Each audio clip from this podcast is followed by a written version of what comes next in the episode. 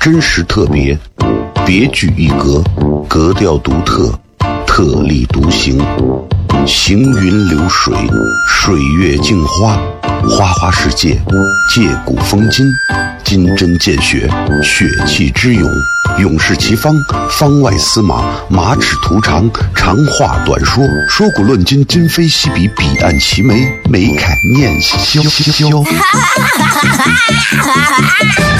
FM 一零一点一陕西秦腔广播，周一到周五每晚十九点，笑声雷雨，好好听听。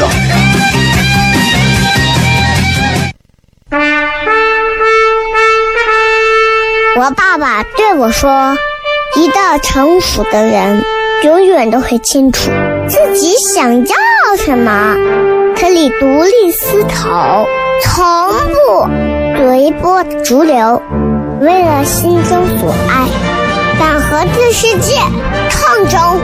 更重要的是，不管变换多少身份和环境，永远都要做自己。”笑声雷雨，这就是我爸爸，没办法，就这么拽。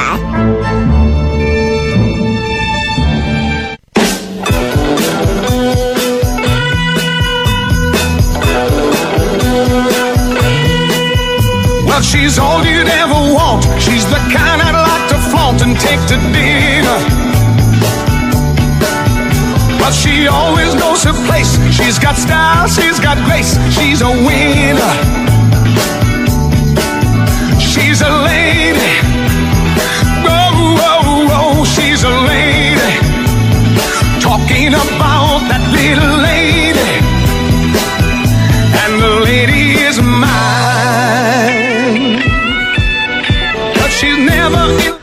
各位好，我是 FM 一零一点一陕西秦腔广播西安论坛，周一到周五晚上十九点到二十点为各位带来这一个小时的节目《笑声雷雨》。各位好，我是小雷。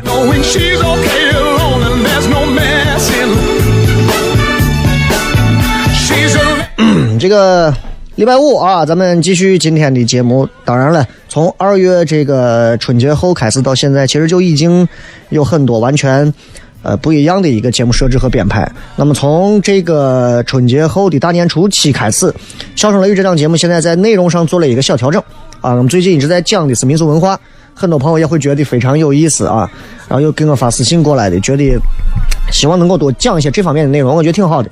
也希望大家都能在这档节目当中，不仅感受到的是有搞笑的东西，也有一些 比较深度的东西。因为西安人真的吃这个，你知道？That's not easy. Well, she knows me through and through, and she knows just what to 最重要的是，就是我希望大家能够在广播节目当中，在如今其实已经主流媒体在不停下滑的这样一个时代，还能够非常关注的去收听，专注的去听广播。电视你们随便，听广播。啊，因为我觉得只有广播节目可以陪伴着你，并且可以不停的想办法去讨好你，啊，嗯，很多人会觉得过年没有年味儿啊，这么多年一直是这是一个老生常谈的话题。其实不是年没有年味儿了，是现在过年最开心、最快乐的人已经不是你了，你是老皮，对不对？所以想一想，对吧？我觉得既然能说到这儿，咱们就好好的今天跟大家继续来闲聊一会儿啊。呃，最近这两天我估计用不了几天，反正就是人们就会开始重新说出这样一句话，就是拿出呃这个这个叫啥？这个叫嗯那句话叫啥？就是啊把心收回来，要开始工作了，开始干啥了？每逢长假必喊收心。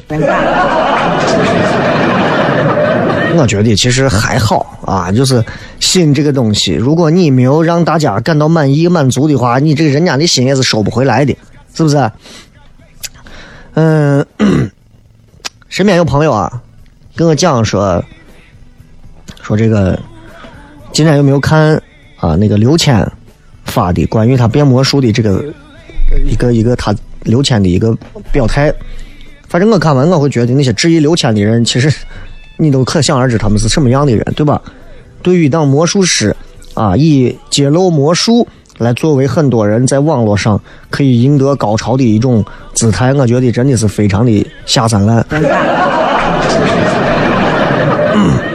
换句话说，我有一次在看一个主持一场活动，在看一个那个就是变这个变这个变脸的戏法当中的时候，我非常清楚的看到了，就是在没有没有任何内行人教我的时候，我非常清楚，因为我拍下来了，而且我在慢动作仔细看了，他可能也是个新手，手法比较新，我很清晰的看到了这个变脸的这个奥秘所在、关键所在，但是我没有说，我觉得这是一个基本的尊重。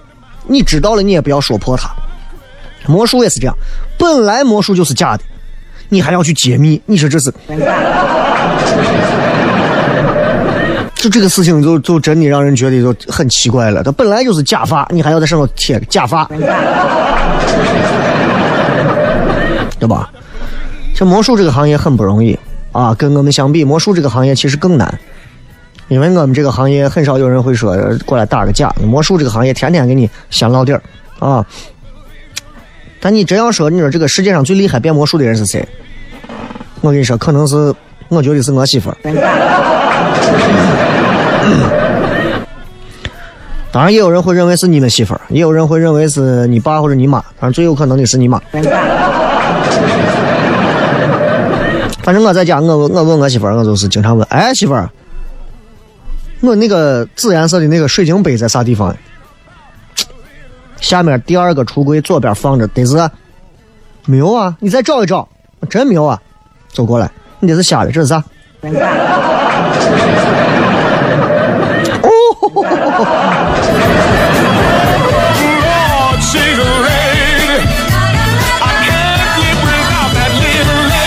逢年过节，中国人最爱干的事情，除了吃就是喝。吃嘛，现在很多人已经都没有兴趣了，但是喝很多人很有兴趣，啊！你们看我最近，不是从上周一开始，我开始发我的那个 vlog 啊，就是以视频为主的这种像博客形式的一种视频端的东西，叫 vlog 啊。然后就是嗯，每个礼拜一都会更新一个不同的小内容。我现在每周也会给自己定一些任务，呃。上周你们看了，我去看了一个，听了一个这个摇滚，呃，不是摇滚，是重金属，当然还有其他的一些民谣呀啥。听完之后，我跟他们乐队的一帮人去酒吧，然后我也很破例的喝了几杯酒，啊，很开心的聊到了晚上三四点回家，我觉得很开心嘛，很开心的一天。你们也看到现场其实很开心，有很多好玩的东西，因为拍了，因为尺度的问题也没有发。啊，但不管怎么讲，其实挺有意思的啊，挺有意思的。呃，很多人劝酒，但是我跟他们一块喝酒，最好的一点就是他们不劝酒。啊，你能喝多少喝多少，你能抿一口抿一口，这是我非常开心的。我觉得跟这样的人在一块就算是喝酒，也会是喝的很舒服的。因为有的人能喝快酒，有的人就得喝慢酒，有的人是大口，有的人只能抿。啊，我这个人本身就是体内缺少一种酶，所以很容易上脸。稍微喝几喝快一点我马上就就有酒精过敏的症状啊，所以几乎平时在外头不碰酒。所以我对那些劝酒的人啊，我真的觉得，哎呀，挺挺没意思的啊！上来就是劝酒，来喝不喝不给面子，就这种话真的就是，哎呀，五十年前的一些套路，对吧？而且我就在想，我说中国人其实总在说劝酒劝酒，为啥不能好好的把这些东西正向的去引导一下？咱们有那么多的动不动就说要正能量正能量，有一个人去想到没有？劝酒干啥？你可以劝人读书嘛。啪！正在吃饭的时候，啪拿出一本《山海经》，啪往桌子上一放，来把这本书读了，不读不给我面子。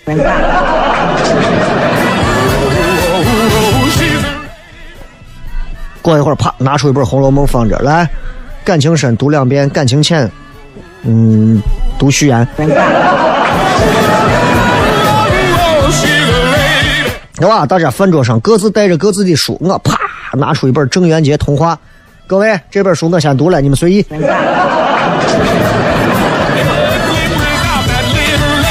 就连五五百的歌都可以改了，来来来，读完这本还有三本。哼，多好，对吧？人嘛，就是要。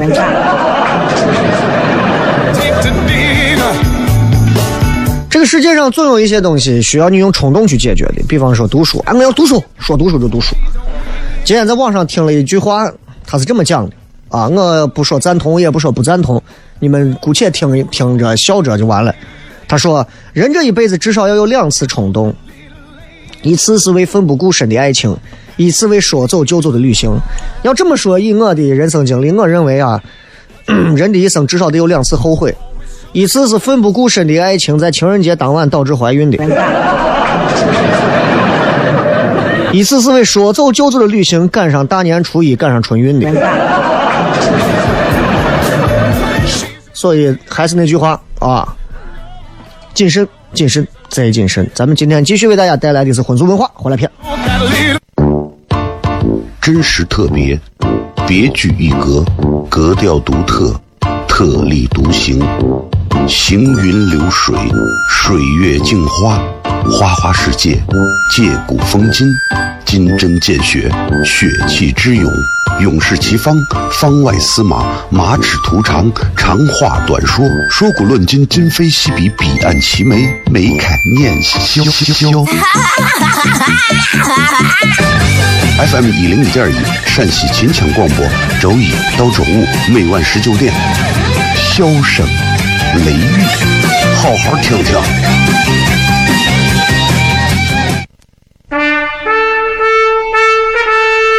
我爸爸对我说：“一个成熟的人，永远都会清楚自己想要什么，可以独立思考，从不随波逐流，为了心中所爱，敢和这世界抗争。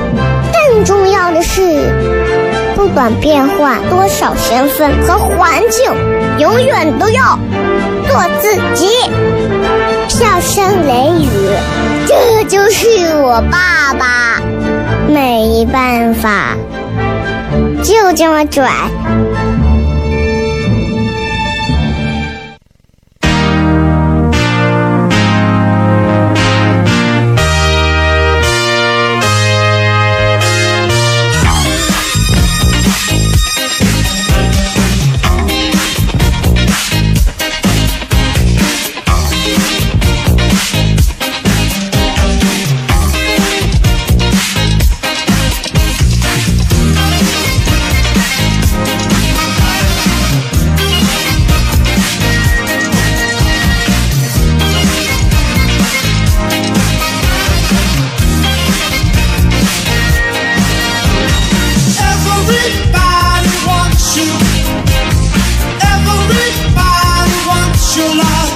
迎各位继续回来，笑声雷雨，各位好，我是小雷。今天晚上我们继续来聊一聊有意思的婚俗文化啊。呃，昨天、前天、大前天，我们一直聊的，都其实都越聊越有意思了啊。今天我们聊到的是，在不停变换的这种婚姻制度当中，然后你想一想啊，两个人从一开始一群人结婚，到后来有人跳出来单独结婚，到后来现在开始各种各样的就是以一男一女这种主要为主的这种结婚形式开始，再往后呢，那肯定就是越来越像现在人结婚样子，恩爱夫妻的那种结婚方式。在母系氏族社会到了晚期的时候，因为你想生产经验各方面都在积累嘛，所以生产工具也在改进改造各种啊，农业包括我咱之前说畜牧业、手工业都发展了。那农耕的这种文化程度也越来越提高了，耕耘啊，对吧？都是这种不像过去刀耕火种啊，所以家畜啊、饲养啊、啊养家禽啊啥的数量都增加，所以在体力劳动当中，这算是比较繁重的一个环节啊。比方说开垦土地啊，比方说你要放牛放羊，你比方说你打回来的粮食怎么收、怎么存、怎么管理，男人要比女人强得多，是吧？男人身体特长，男人的聪明才智，对吧？那女人相对身体天生不如男人强壮，再加上女人还要生育，还要抚养后代。那现在这个阶段，妇女被家务劳动就占据了相当多的时间，男人在生产当中逐渐逐渐开始起到一个主导作用。男人开始对于现在生活当中物质生活当中的贡献呀更突出了，男人的社会地位提高了，不像过去啊，男人是要嫁给女人的啊，然后受尽女人家里头的歧视的。然后在这种对偶家庭当中，男性地位开始超过女性，慢慢男性就开始成为家庭主宰，女性在物质生活上开始依赖男性。所以今天这一期其实是男人们扬眉吐气的一期，特别难得的扬眉吐气的一期啊！生产的发展就会让现在这样的一个母系氏族社会晚期的。所有的物质产品，除了日常消费之外啊，开始会有剩余了。就是大家这么多人吃完之后有剩下的了，因为东西多了。那从人类社会角度来讲，这个东西叫啥？剩余的东西叫啥？就变成了私有财产。男人是物质生产当中的主要劳动者啊，这是没有办法的呀。刚才我说了，这身体各方面来讲，对吧？哈，那男人对于剩余产品的支配权。那要比女人大的多，因为比方说，今天粮食都是我打的，啊，打完之后还剩下这么四五筐子，那都是我弄的，我能说我让他今天去哪儿那就去哪儿，啊，我今天不要他就不要他，对吧？所以换句话说，对偶家庭当中的私有财产，主要通过男人的劳动获得，所以男人是当时私有财产的主人。你现在回想一下，哎呀，就。男人终于不再是过去那种啊可怜兮兮的啊，跟哪个女的有了娃之后啊，自己连儿子都不能认的那种。在改变啊，在改变。咱们先回到过去，说到那个富富居时代啊，从富居时代，跟随着女人居住的时期，当时主要的丈夫和主要的妻子日夜在一块生活。为啥说主要的？有如果没有听上一期，你都知道，啊，有人单独从一群人结婚当中跳出来，两个人单独住，一男一女单独住，但是两个人彼此，并没有说就是彼此的唯一。我还可以出去睡别人，你也可以出去睡别人，啊，但是你是我的主要媳妇儿，我是他的主要老公。但这个主夫主妻两个人在一块日夜生活久了之后啊，感情越来越深厚了。感情一旦深厚，人的骨子里有一种自私的东西，会导致感情是有排他性的。我爱上你，你爱上我，就没有别人了。啊，如果你说我爱上你，然后我还能容忍你还可以跟别人在一起，那不叫爱，那是交易。啊，所以增加了双方的排他性。那么两个人在一块儿就开始带带孩子呀，啊，喂喂狗，养养猫啊，啊，共同照料啊。然后养一养后代呀，对吧？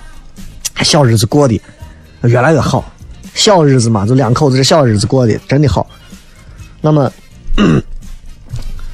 日久天长，日久天长，丈夫主要的这个丈夫啊，男人，他慢慢他就发现了，从生下来的娃的长相、个头、胖瘦、声音，他能分辨，差不多能分辨。我这个主要媳妇给我生下来的娃，是不是我的亲生的？还不是我的亲生的。啊，你想，我娃一生下来，啊，现在我我要是发一张照片到网上，你们一看，哎，这小雷他娃。这一点上就是毋庸置疑的啊！我娃长得再像我，他也不能都像我啊，毕竟还是个漂亮姑娘。当然，有些地方还是很像我的，这就是亲生的。那不是亲生的，长得啊，好家伙，我娃生下来跟范冰冰一样，结果我跟我媳妇长得都不是那个样子，完蛋了，那是谁的问题？所以，当这样的主夫主妻生活在一块儿，他能分辨出孩子的亲生还是非亲生的儿女之后，人性当中的一些排他性也就出现了，他会对亲生的儿女 更加的亲密。对于那些非亲生的儿女，更加的疏远啊，这就是亲疏之别呀啊！那对待自己的亲生父亲，亲生的儿女比非亲生的儿女也显得更亲近，这血缘嘛，对吧？所以从这个阶段起，人类第一次产生了父爱和父子的感情，也就有了作文《我的爸爸》。先聊到这儿，听首歌，回来之后咱继续。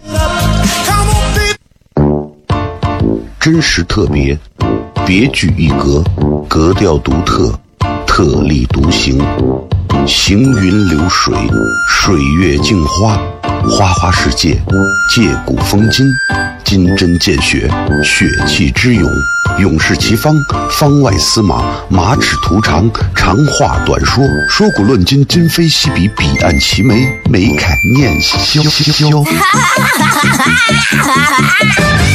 FM 一零一点一陕西秦腔广播，周一到周五每晚十九点，笑声雷雨，好好听听。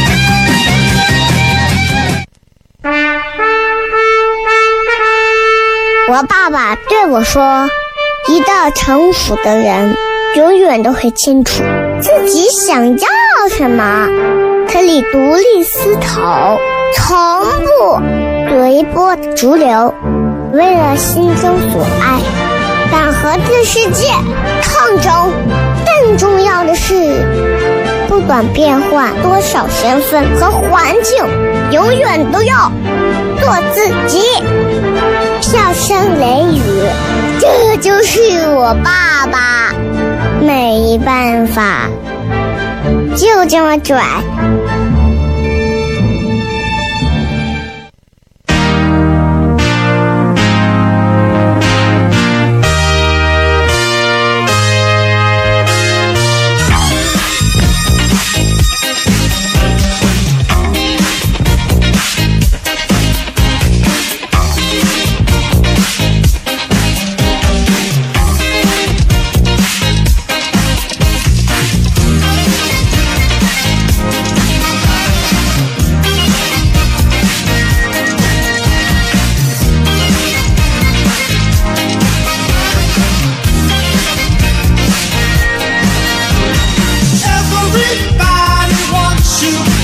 欢迎各位继续回来，笑声雷雨，各位好，我是小雷。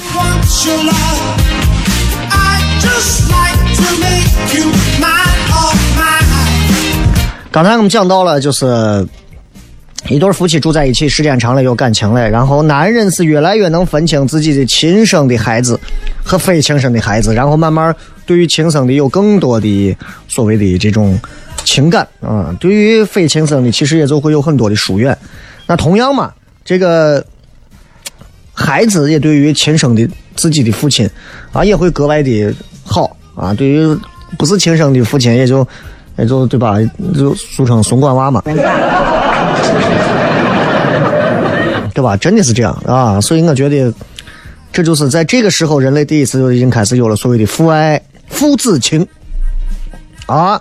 那非亲生的儿女跟名义父亲之间有了矛盾，也就开始越来越多了啊。那这个主要的丈夫跟主要妻子之间也会因为儿女问题出现一些隔阂，所以禁止婚外育就成了很现实的问题。为啥？不然的话，这娃能把人烦死。有好多不是亲生的，你又不能把他杀了。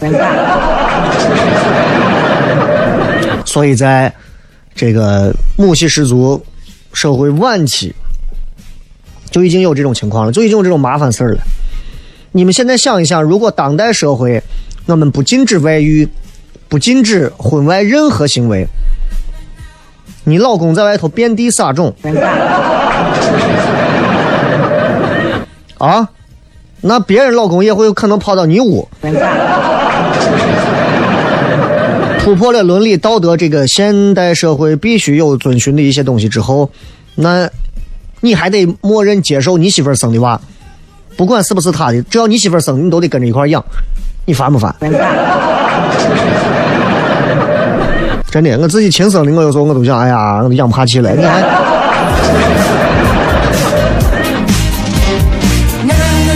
对不对？所以慢慢慢慢的，这就是应了这个发展所需。婚外育现在就开始要想办法，就要禁止了。不禁止的话，那现在这个麻烦事儿会越来越多。你们想嘛？如果如果说是就现在这帮子人的妻子，她跟很多男人有来往，那又回到过去群婚制的时候了。有一些子女的生父，这辈子都不能确认是谁。这就是家庭矛盾，上升到社会矛盾，最终还返回到家庭矛盾。那这个矛盾就刺激了男人，男人有一种自私的心态，有一种独占的心态，有一种吃独食的心态，巴不得天下所有的媳妇都是他的。所以，为什么很多男人都想当皇帝，都有一个皇帝梦？中国男人的皇帝梦和武侠梦都有。我也有过想当皇帝，啊，一说当皇帝多好，三宫六院七十二妃，你有没有那个体力嘛？你 三宫六院七十二妃，我指的是三宫六院，你跑一圈下来吧，你能累死，你还能，对不对？所以，你就更不要说跟你这三宫六院七十二个妃子交流、交往。交心很难很难，所以家庭矛盾会刺激男人的一种独独占的心理啊，男人就会要求了，不行，你只能跟我，不能跟别人，你只能委身于我啊，不能跟别人凑合，这就开始自私了，而且随着时间推移。男性的这个嫉妒心越来越强，你不要认为只有女人嫉妒心，不不不，当时就是男人，因为女人可以生孩子呀。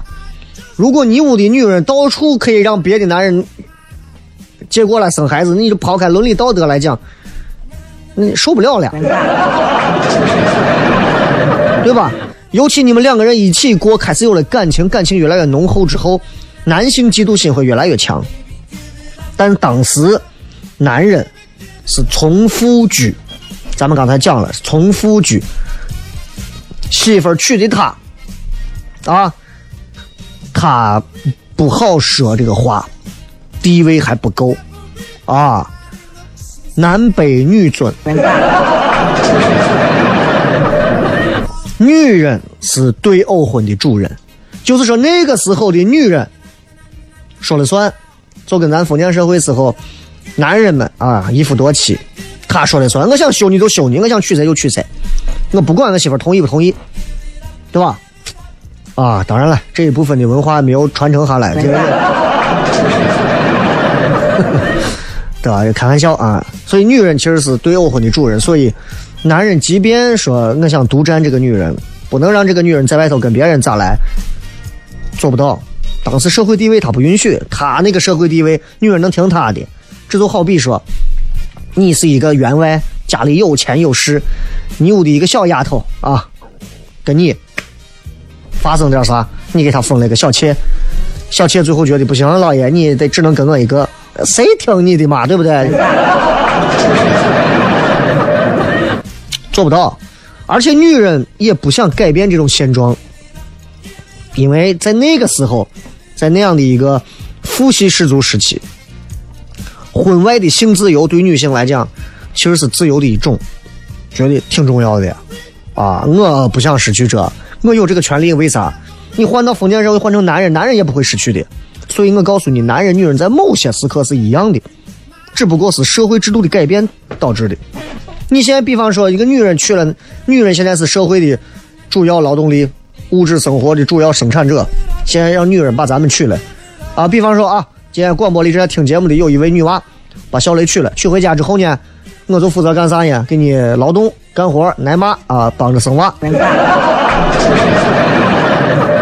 但是我就只能在家，你呢，一天到晚还出去跟别人，一天到晚怀的还不知道谁的娃，我跟你时间待久了，我都操了，我你弄啥呀？啊，干啥呀？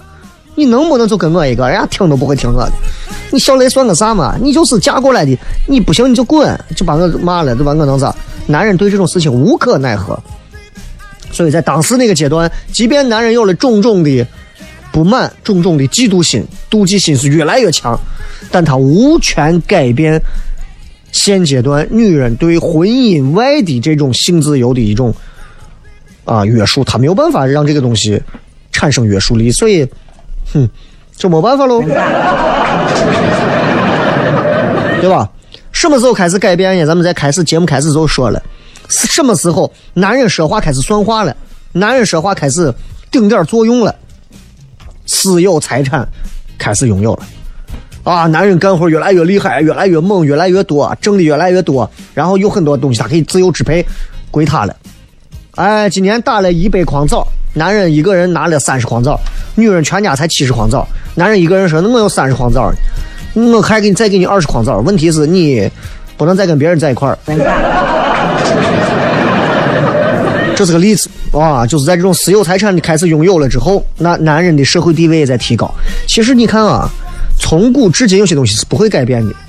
现在阶段就是钱，你有钱了，你有社会地位了，啊，你就有别人尊重你的砝码了。说的俗一点就是这样。在过去，男人你有了剩余价值的这个私有财产了，啊，你你有有了这，你跟你女人说话你就有底气了，你有社会地位了。其实你们觉得社会现实，社会从来都这样。人类社会已经比动物世界要温和的多的多了。啊，所以咱们先聊到这儿吧，好吧？稍微接段广告，回来之后继续我们的笑声雷雨。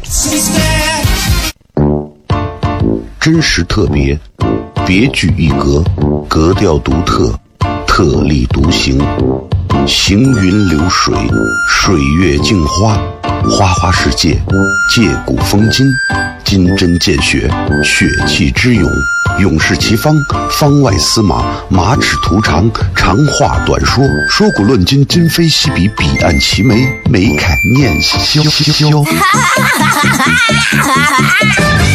FM 一零一点一，陕西秦腔广播，周一到周五每晚十九点，笑声雷雨，好好听听。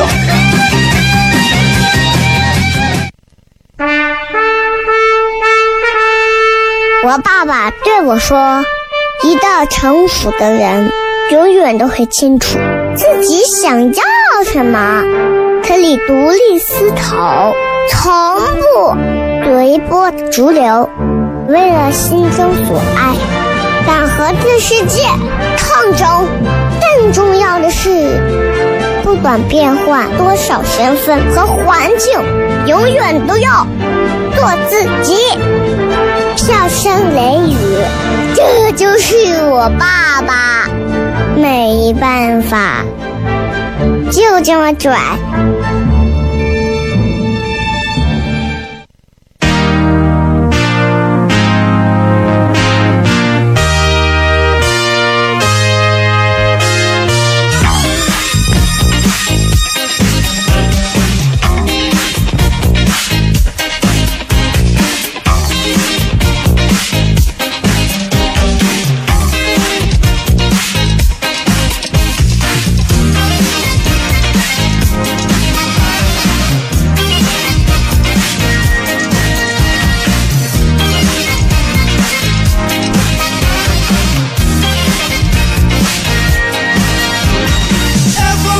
欢迎各位继续回来，笑声雷雨啊！最后时间，我们继续来跟各位朋友聊一聊，咱们讲到男人终于要有点扬眉吐气，是从哪个阶段开始？是从有了私有财产开始，他的社会地位提高了，那么给丈夫提供了改变从妻居从夫居的条件和机会。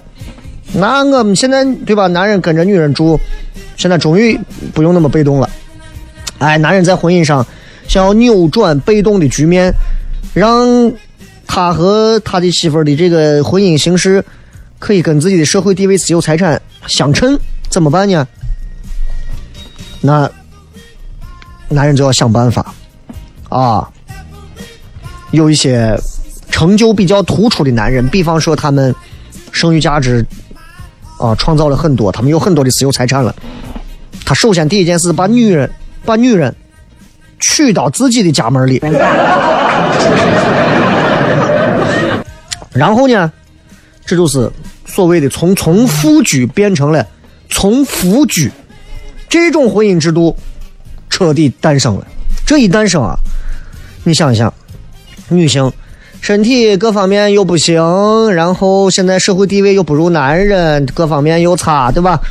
那各方面对自己都不利的形势下，女人开始顺应社会的变化，别无选择，屈从于从夫居。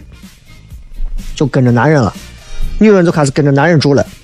女人从母系社会的这样一个大家族当中就走出来了，啊，就嫁到男方家里了。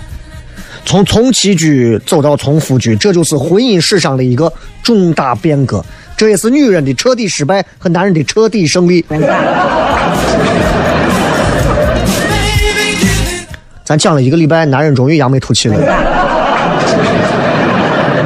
啊，对吧？你想想，在从夫居的时候，丈夫就有欲望，不许妻子有婚外的任何性关系，但是没有办法实现呀，为啥？啊，为情，啊，无权，啊，怎么办？那现在自从从夫居开始，女人要跟着我们男人过了，要跟着男人要当家了，我们男人终于当家做主人了。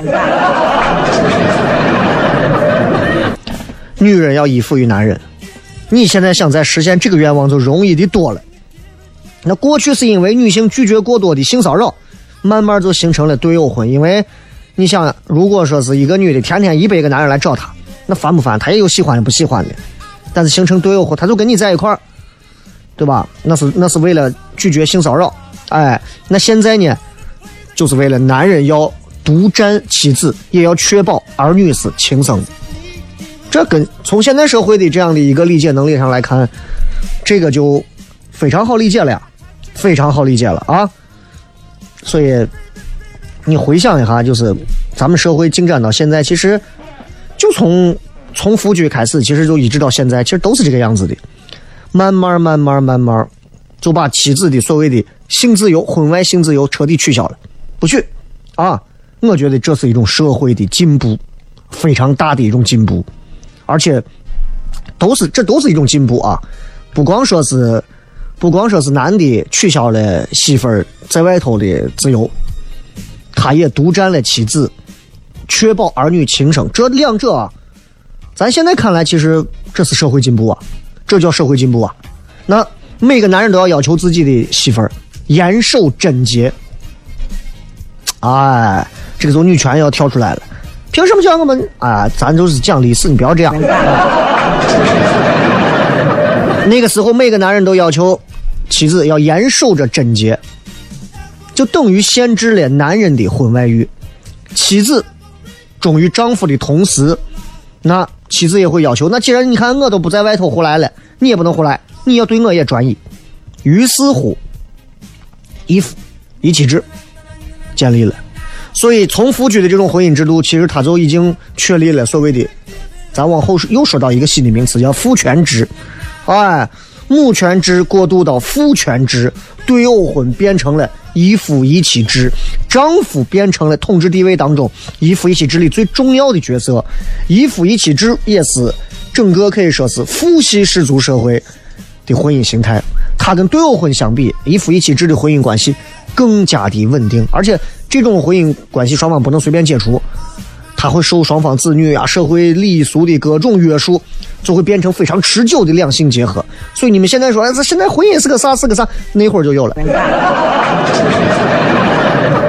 然后在父系氏族社会里头，子女是父系所有，血缘按父系排列，哎，财产会传给亲生儿子，也防止别人得到财产，所以父系氏族社会产生，人类文明开始到来。感谢各位收听《笑声雷雨》，咱们下周再见。